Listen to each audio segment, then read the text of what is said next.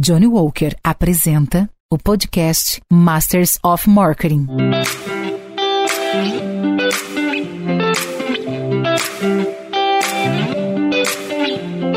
Olá, eu sou Luiz Gustavo Pacete, editor-chefe do Marketing Future Today e head de conteúdo da MMA Latam. Você está no Masters of Marketing, um podcast que traz insights e aprendizados das principais lideranças de marketing e inovação da América Latina. Neste episódio, conversamos com Fernando Migroni, VP de Marketing da SAP Brasil, sobre o papel da tecnologia na transformação digital e na agenda do CMO. Me acompanha nessa conversa Fabiano Destri Lobo, diretor-geral da MMA Latam, e Renata Altenfeld, diretora global de marketing da Motorola.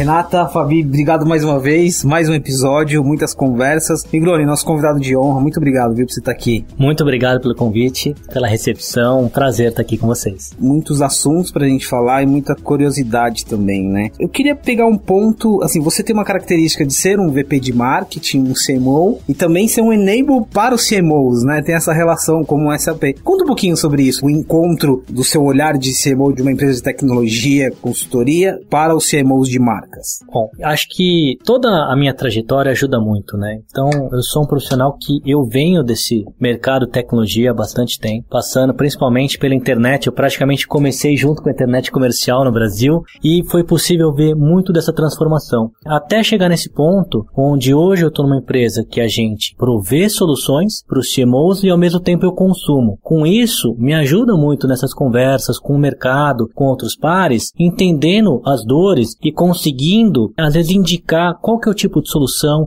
o que, que pode ajudar naquele problema. Então é muito do que acontece hoje no dia a dia e ainda mais no período que a gente está, onde a tecnologia passou a ter um papel fundamental. Se antes tinha alguma dúvida durante esse período, ela passou a ser essencial. É importante entender cada uma das tecnologias e qual o seu papel dentro da sua estratégia e como que ela pode te ajudar nesse momento que a gente está aí diferente no, no mercado. A gente tem usado vários termos, transformação digital, digitalização, inovação. A SAP usa um termo que é é empresa inteligente. Queria que você explicasse para a gente o que, que define uma empresa inteligente. Isso define desde os processos, a tecnologia e as pessoas. A empresa inteligente, muito o que a gente fala é que a tecnologia na verdade é um meio, mas o grande diferencial são as pessoas. Então, o que a gente traz disso é processos que consigam utilizar a tecnologia para justamente aumentar o potencial do negócio. E como a SAP ela tem né, produtos do início ao fim do processo, então você está falando desde da extração de matéria-prima, desde a parte logística, a interface com o consumidor, né, a avaliação do seu sentimento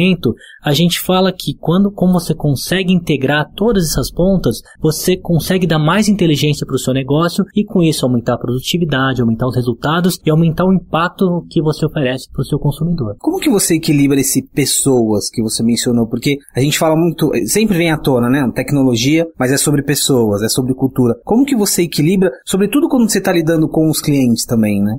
Eu acho que a tecnologia ela vem para potencializar as pessoas. A gente tem diversas soluções e mas isso ela permite que você amplie a sua capacidade. E conforme a necessidade, desde o indivíduo ou de uma empresa, existe uma tecnologia que pode amplificar o seu potencial. A gente fala muito é, no caso de B2B das empresas e é justamente trazer essa tecnologia para que elas possam impactar melhor o seu produto, os seus clientes e os seus próprios funcionários. Então, no final, quando você vem, o produto você está fazendo para uma pessoa, né? O cliente é quem alimenta aquela empresa. O funcionário é a base que vai entregar tudo isso. Então a gente procura trazer essas tecnologias e formas de trabalho que justamente potencializem essa relação. Também vindo de uma empresa de tecnologia, tem muitas barreiras na adoção de novas ferramentas. E acho que uma das grandes barreiras que, que a gente enfrenta no dia a dia é que como essa tecnologia ela evolui muito rápido, você tem às vezes o posicionamento da própria empresa, né, da própria liderança das empresas falando, não, não vamos, não vamos mudar agora, vamos esperar um pouquinho ou, ai, a gente acabou de vir para cá, vamos mudar o processo, uma não conversa entre ferramentas em diferentes áreas, né? Como é que você está vendo essas barreiras? E uma gran, um grande questionamento que sempre vem é qual é o custo de transformar uma empresa numa empresa inteligente? Acho que essa, esse também é um grande mito. Eu não acho que ele seja uma barreira, acho que é um mito, mas é uma, é uma opinião pessoal. É, como é que você vê é, isso hoje em dia? Eu acho que é um tema assim, super né, polêmico. Eu não gosto muito, né, quando a gente fala transformação digital, que eu acho que é tão qualquer coisa. É muito aberto. Mas o que a gente pôde ver e que esse período de pandemia trouxe é o impacto que causou você não tá pensando no seu negócio, na modernização, no uso de tecnologia. O que, que eu vi acontecer nesse período do nosso lado da empresa? As empresas que já tinham começado esse processo, elas conseguiram acelerar isso. Então foi muito benéfico. A gente viu, né, até alguns memes na internet, que, que acelerou a sua transformação, sendo o Covid como principal. E de verdade, quem já tinha iniciado, realmente acelerou e conseguiu, de alguma forma, minimizar é, os impactos do período. Quem tinha essa dúvida, falava, não, investir nisso é custo, é muito caro, enfrentou grandes dificuldades. Algumas empresas não sobreviveram, infelizmente. Outras estão correndo atrás. Então, acho que hoje em dia isso mostrou, primeiro, como o mundo está interconectado. Uma coisa que acontece em qualquer parte do mundo, ela se espalha. Como a tecnologia, ela está sendo fundamental. Ela viabilizou muitas empresas a comunicação. Você manter o contato com seus clientes, você manter né, o alinhamento com o seu time, com seus funcionários. Imagina isso alguns anos sem essas ferramentas de comunicação, sem a gente conseguir controlar a logística, parte de distribuição, o e-commerce, né? Ele cresceu de uma forma super exponencial. Então tem muitos modelos de negócios que eles separavam muito isso. Não, eu sou um modelo de negócio tradicional, físico, é outro não, eu sou um modelo de negócio puramente é, digital. Agora isso ficou muito híbrido, muito integrado. E como você colocou, né, do, do alguns mitos do custo disso, acho que para quem estava resistindo a essa mudança, o custo acaba ficando muito mais caro num momento como esse. Mas você sentiu uma mudança da forma que as pessoas passaram a olhar para essas ferramentas? Total, as pessoas tiveram uma preocupação. Primeiro, acho que teve um desespero geral, né? Logo que estourou tudo isso, ninguém sabia para onde fazer e acho que teve muitos erros de acerto. Mas quem conseguiu testar rápido, entender o modelo e aplicar, conseguiu continuar evoluindo e aí achar o seu caminho. Tiveram outros que resistiram mais, e aí onde o cenário fica mais complexo e agora continuam correndo atrás, mas sim teve uma mudança de comportamento claro, mas a tecnologia, creio que ela desempenhou um papel aí para ajudar aí nesse meio um pouco.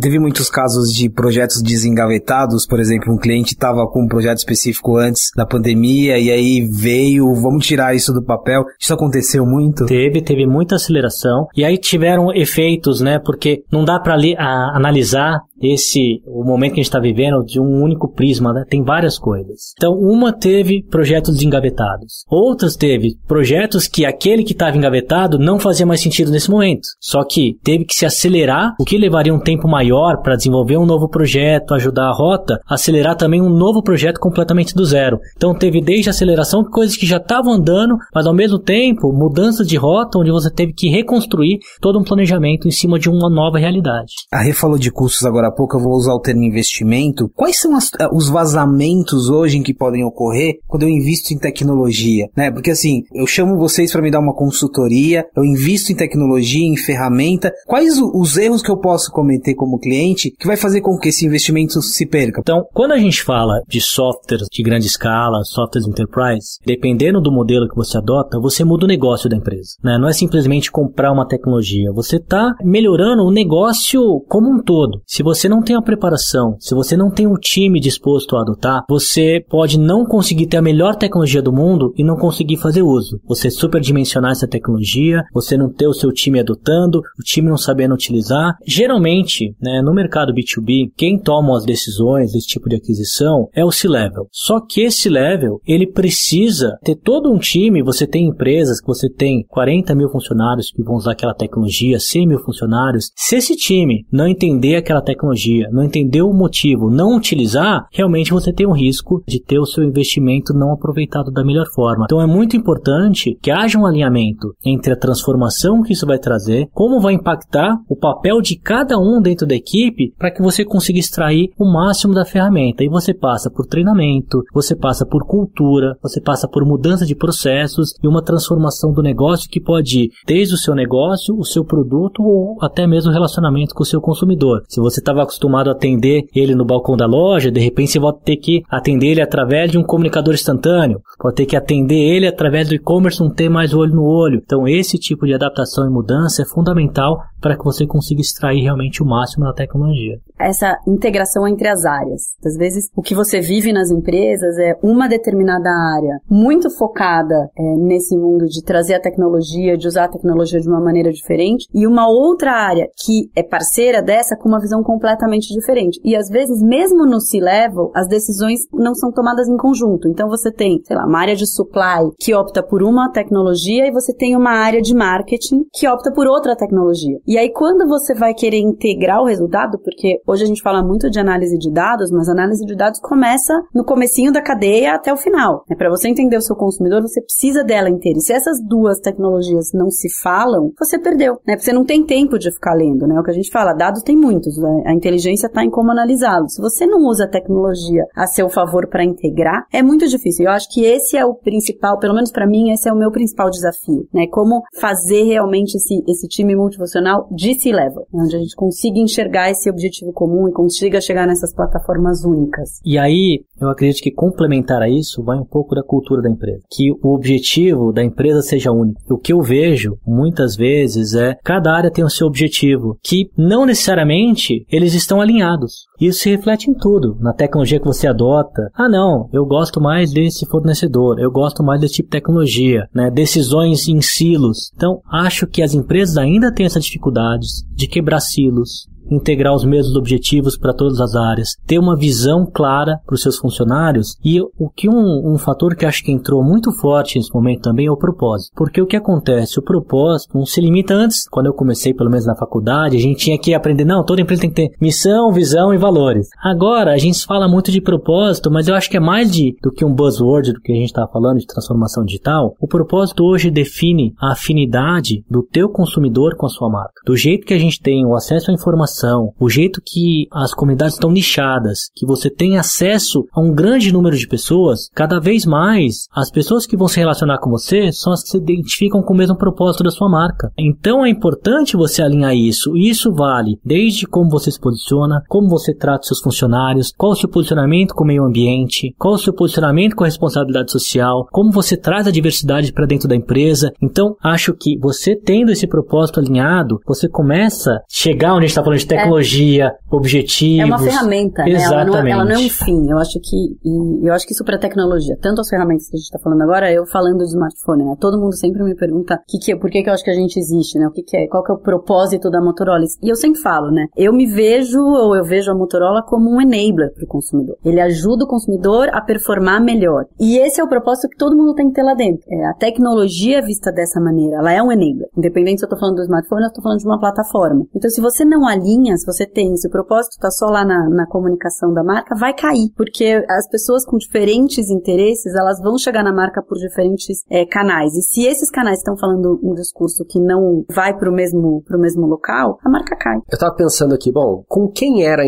interlocução do Migrone antes? Putz, era com o CTO, ou com a galera técnica, da informática, digamos assim. E com quem é a interação do Migrone hoje em dia, quando você vai falar sobre marketing B2B, como é que você pode ajudar eles a resolver o problema. E essa foi uma coisa que eu estava pensando. E a outra foi, bom, esse ou esses agentes dentro das empresas estão mudando, né? Estão mudando né, o que a gente estava falando, né? O ontem e o amanhã eles mudam muito antes do hoje, né? Então, eu queria escutar um pouquinho de você, como é que era antes, como é que está sendo hoje, como é que você acha que vai ser depois de amanhã? Eu venho de, né, de um tempo, né, como eu falei, bem no início da internet comercial, por que, que eu caí na internet, na, em, em mundo digital, internet, tecnologia e marketing. Porque quando eu comecei e a internet estava chegando, a dúvida era, quem vai cuidar da internet? Vai ser o TI ou o marketing? O webmaster. Aí, como a gente não sabe, o que, que faz? Dá pro estagiário, né? Então foi assim que eu caí no... Você foi assim que te colocaram, jogaram né? lá. Exato. Na internet, então, vendo a evolução. E por muito tempo, a locução que eu tive dentro do marketing tinha muito com a área de tecnologia, muito com as agências. Então, acho que o,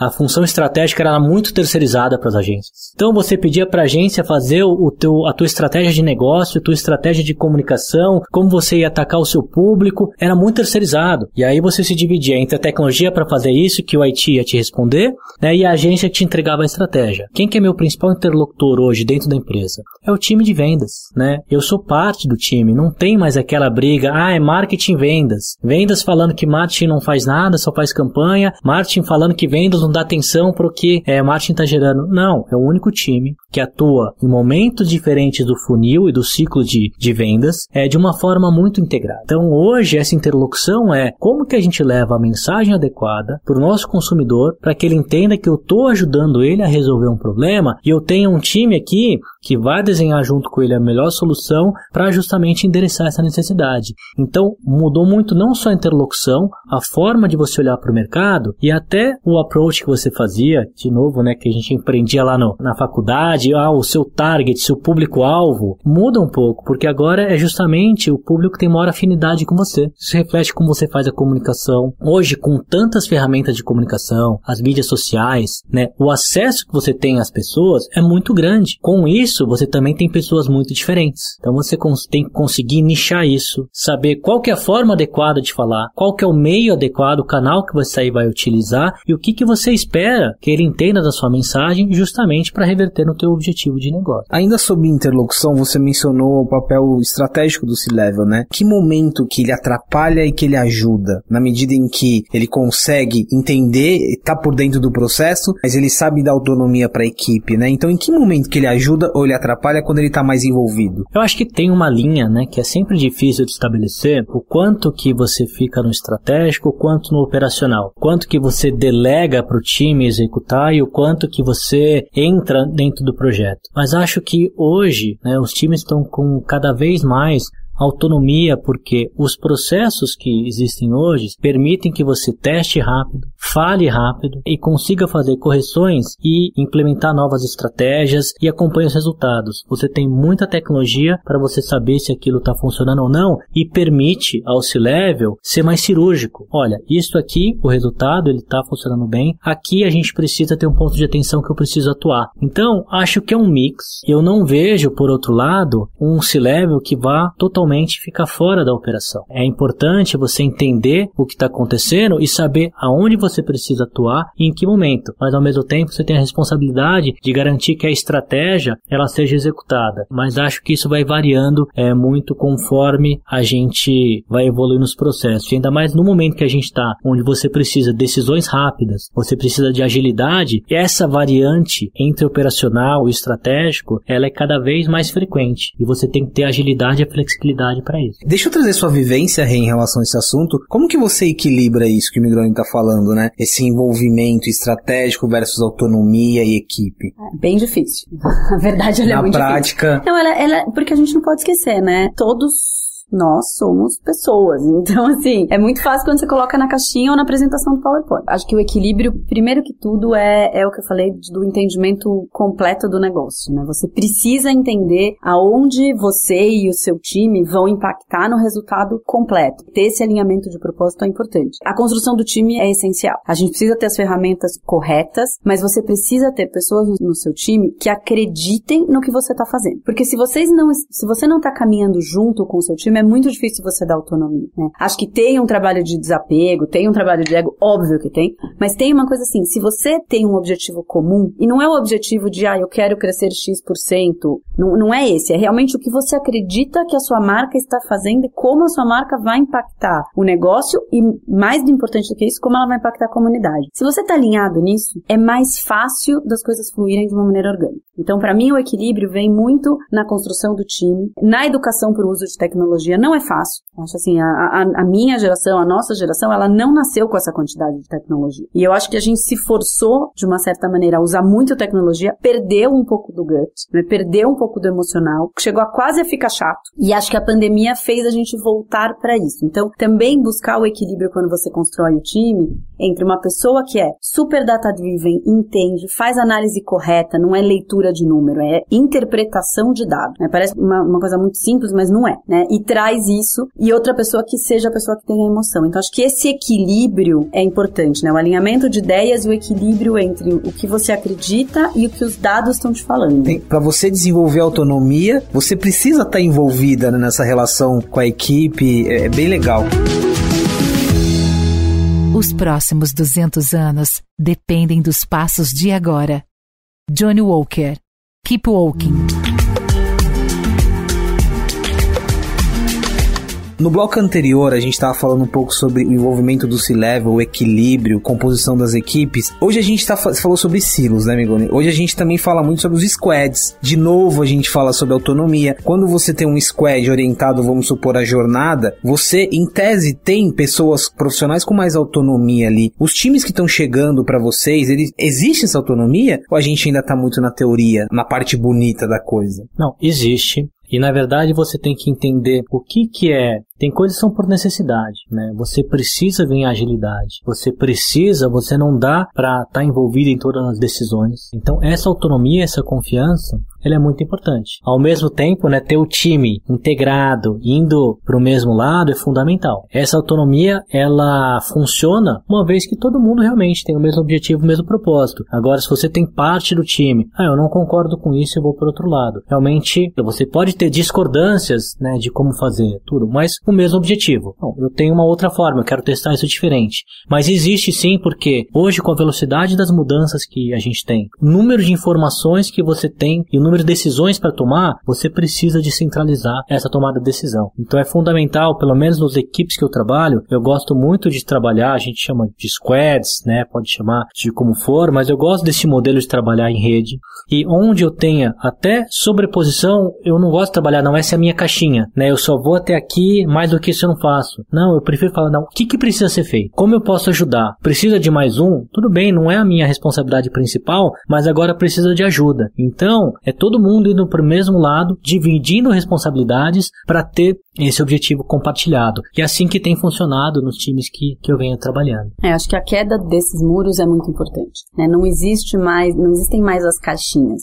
O profissional que trabalha hoje em caixinha, ou a empresa que força um, um, profissional a trabalhar em caixinha, não vai sobreviver por muito tempo. Porque o mundo já não tem essas caixas. As pessoas já não enxergam dessa forma. As soluções têm que vir muito rápida, um impacta no outro. Então é muito importante você ter esse conhecimento do negócio para você poder ajudar o outro a entender o outro. Você precisa entender o impacto do que você está fazendo para não acabar com o planejamento da caixinha do lado, vamos dizer assim. Então isso é muito importante. Então eu já falei antes, é exatamente isso. Acho que a gente precisa desse alinhamento de propósito. Vou trazer um tema que de novo, é, é um buzzword, mas eu acho que ele é necessário, que é todo o tema de diversidade, sustentabilidade. E aí, quando você fala diversidade, eu falo por uma lente de, assim, pessoas que tenham pensamentos diferentes, que tenham vivências diferentes, que possam agregar na mesa outras visões. Então, não é ter pessoa X, pessoa Y, pessoa W, é trazer as experiências dessas pessoas e para que elas construam em relação ao que a gente está vivendo. Isso tem a ver com movimentos e causas, mas também também tem a ver com momentos do que a pessoa viveu. A gente acabou de falar assim: tem gente do nosso time que nasceu nativo, que tecnologia para eles é algo muito comum. Tem gente do nosso time que não, que a gente precisa convencer. Só que essas duas visões, elas são muito importantes. Porque lá fora, o consumidor também tá misturado desse jeito. Não adianta você querer ser super high-tech, né? Porque vai ter gente que não vai te entender. Mas se você for totalmente off, vai ter outra gente que vai falar assim: que mundo você tá vivendo? Então, escutar essa diversidade e trazer essa diversidade pra mesa, quando a gente tava falando sobre o exemplo exemplo da LiveUp, onde foi um analista de game dentro da própria companhia que ajudou a desenvolver uma plataforma, ajudou a desenvolver uma iniciativa. Ou seja, acho que isso é importante também, você tá aberto a escutar, você quebrar barreiras de hierarquia. Eu sou a favor da hierarquia, eu acho que ela tem que existir, porque ela ajuda você a organizar. Mas uma coisa é organizar, outra coisa é engessar. Então acho que essa autonomia também vem dessa abertura. Quanto mais aberto à diversidade, quanto mais aberto a escutar novas ideias você tem, você tá, mais o seu time vai ser autônomo, mais vocês vão estar tá caminhando juntos Complementando até com esse tema de diversidade, a gente é muito envolvido nisso e tem coisas que realmente você precisa trazer outros perfis, por, por mais conhecimento que você tenha, você nunca vai pensar naquilo. Eu vou dar um exemplo que eu descobri assim numa dessas conversas, que, né, nos sensores de, para você lavar a mão, né, sensor da, da torneira, tem sensor que não reconhece a pele mais escura. Se você não tem, né, ninguém que passe por isso, é algo que dificilmente vai ser identificado. Eu descobri que mudaram aqueles, né, manequins que fazem os testes né, de batida de carro, porque ele era baseado somente na anatomia masculina. Então começaram a usar manequins que tinham também é, anatomia do corpo feminino. E são coisas que talvez eu, como homem, não iria pensar se eu estivesse liderando ali um, um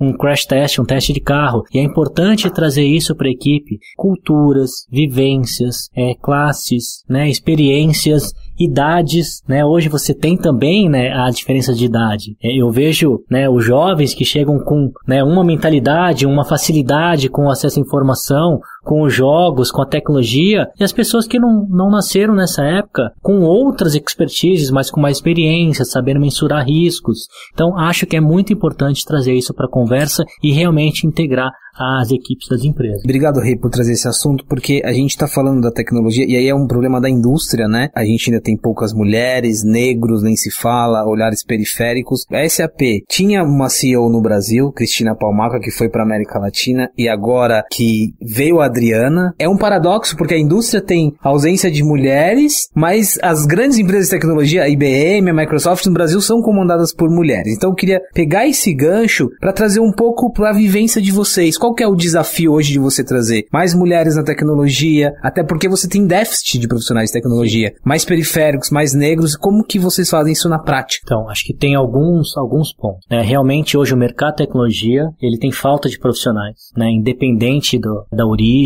tudo, hoje faltam profissionais na área de tecnologia. Uma das coisas que a gente tem, nós temos programa de educação para capacitar as pessoas, para que a gente, eles possam ter uma profissão e entrar nesse mercado. Outra, dentro desse AP, nós temos vários grupos liderados olhando para diferentes frentes. A gente tem grupos que olham para diversidade, para raça, cada um e não são liderados necessariamente por pessoas que compõem esse grupo, isso que é mais legal. E essa conversa é constante, né? A gente desenvolveu um manual e tem uma conversa educação constante do time, porque tem coisas, gente, muito que eu aprendi nessas conversas que a gente não sabe, né? E tudo bem não saber, né? Mas é importante ter a conversa, perguntar e dentro desse AP tem muito isso. O caso que você citou da Cris, né, e da mudança para Adriana é muito legal porque é feito também um trabalho de preparação, né? Não é que foi algo do nada e foi uma coincidência. Não, é feito um trabalho de sucessão e o mais legal, quando a gente teve essa mudança recente da Cris assumindo a América Latina e a Adriana assumindo o Brasil, teve zero disrupção do negócio, né? Não teve nenhuma quebra, né, nenhum problema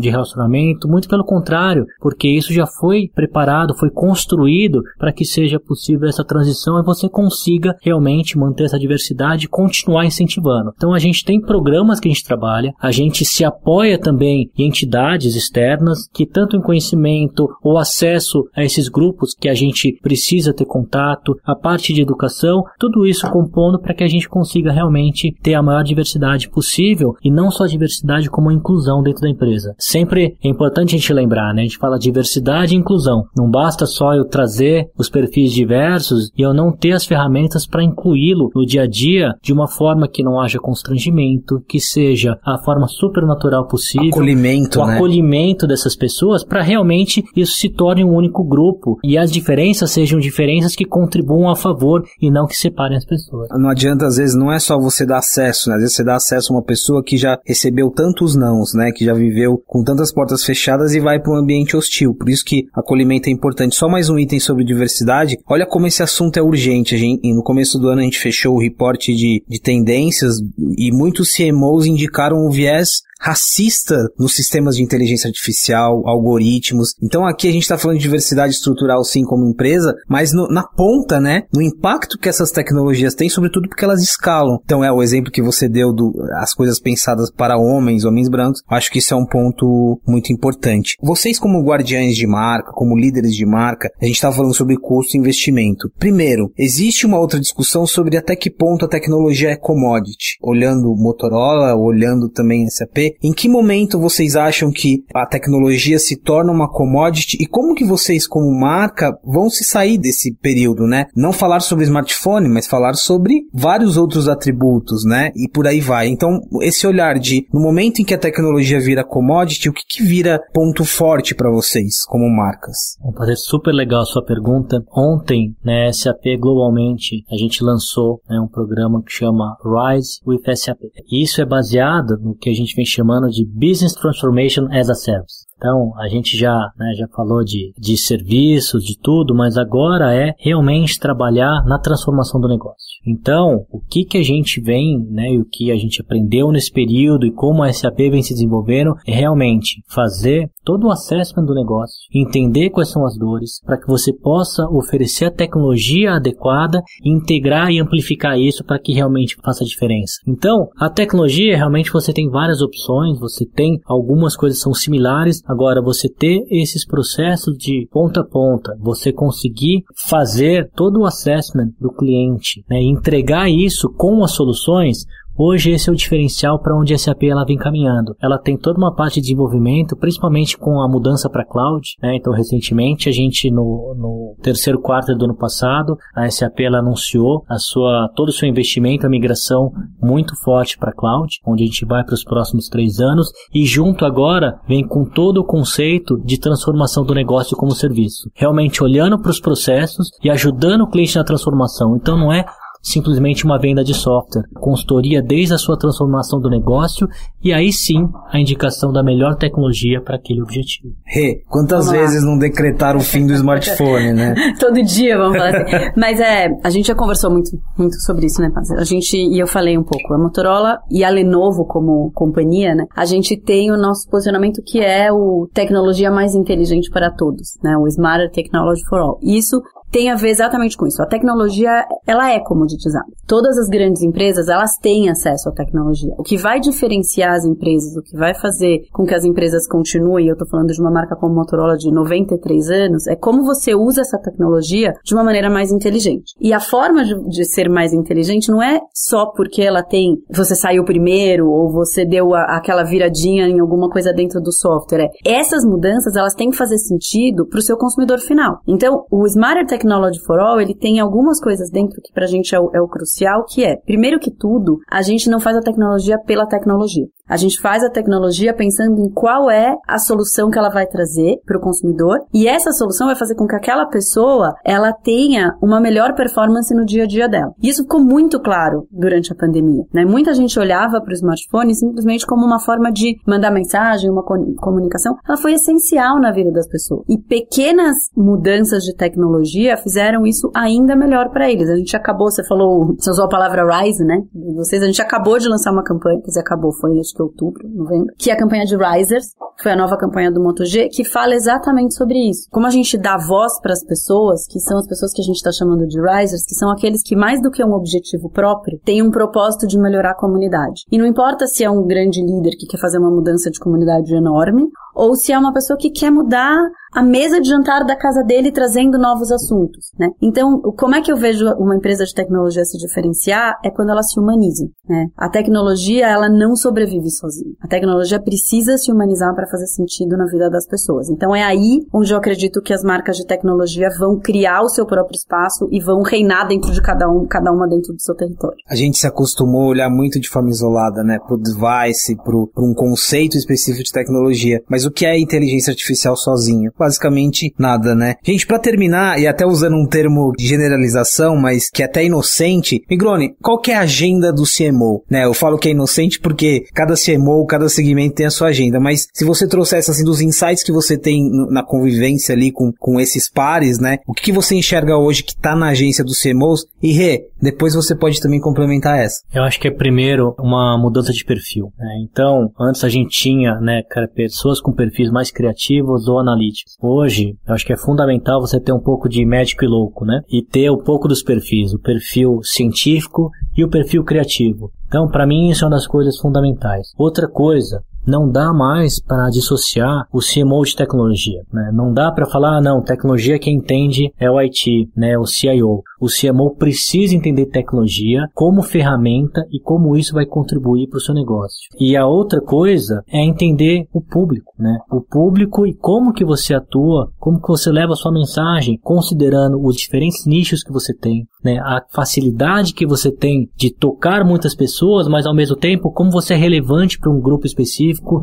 Então, você conhecer a sua audiência, você saber trabalhar nesses nichos, conhecer de tecnologia e você ter esse balanço entre a ciência, os dados e a criatividade, para mim são características hoje que elas são fundamentais para o desenvolvimento do CMO. O que está na sua agenda, Rê? Alinhado um pouco com o que você falou, para mim tem algumas coisas que são servir como uma ponte. Eu acho que a gente tem uma visão de trazer o que está acontecendo para fora, para dentro da empresa. É uma área dentro da empresa que, como está muito focada em entender o consumidor, entender as novas tendências, acho que a gente tem a obrigação de trazer isso para a mesa de discussão da liderança. Um outro é na agenda é trabalhar o desapego e a priorização. A gente tem tanta coisa acontecendo que você precisa escolher aonde você vai focar. Se você não foca, você não vai conseguir chegar no resultado final. As coisas estão mudando muito rápido, as tecnologias chegam muito rápido, a informação é constante. Então, trabalhar essa área de prioridades junto com o desapego. Por que, que eu falo essa história do desapego? É porque se você deixou uma boa ideia na mesa, alguém vai pegar.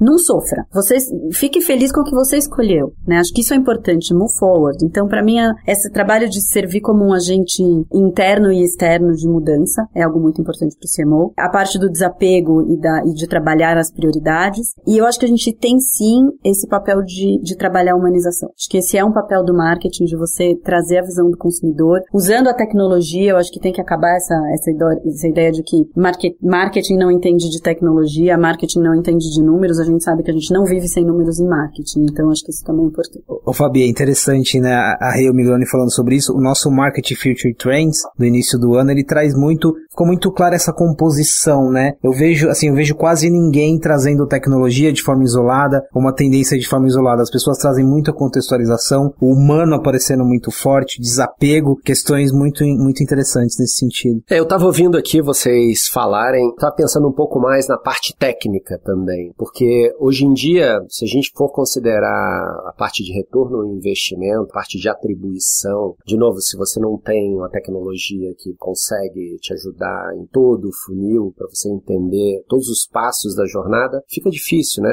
Você fica meio refém, talvez, do last click. Eu acho que existe um desafio, né, pelo menos do que a gente tem escutado, é, de bastante CMOs lá fora, aqui, todo mundo, é, da gente ir um pouquinho mais profundo nessa parte técnica de, de multi-touch attribution ou de branding as performance. E eu acho que esse é um trabalho bacana que a gente vem fazendo a nível global, numa região que está talvez um pouco mais adiantada em termos de maturidade com a gente. E eu acho que isso é uma coisa que a gente pode trazer para o próximo passo. é isso. Eu, eu, não vou dizer que hoje nós temos um episódio, nós terminamos aqui uma aula, né? Vamos chamar de aula. Mas é isso, Migrone, muito obrigado por estar aqui, por compartilhar um pouco com a gente. É incrível, assim, trazer as suas perspectivas também. E obrigado, Fabiano. Temos mais um episódio aí.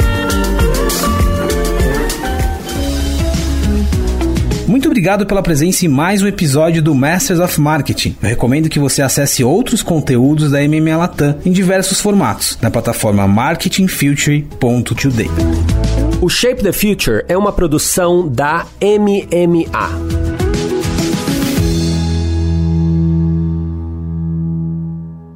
Aprecie com moderação. Não compartilhe com menores de 18 anos. Esse podcast foi produzido e editado nos estúdios da Audio Edge.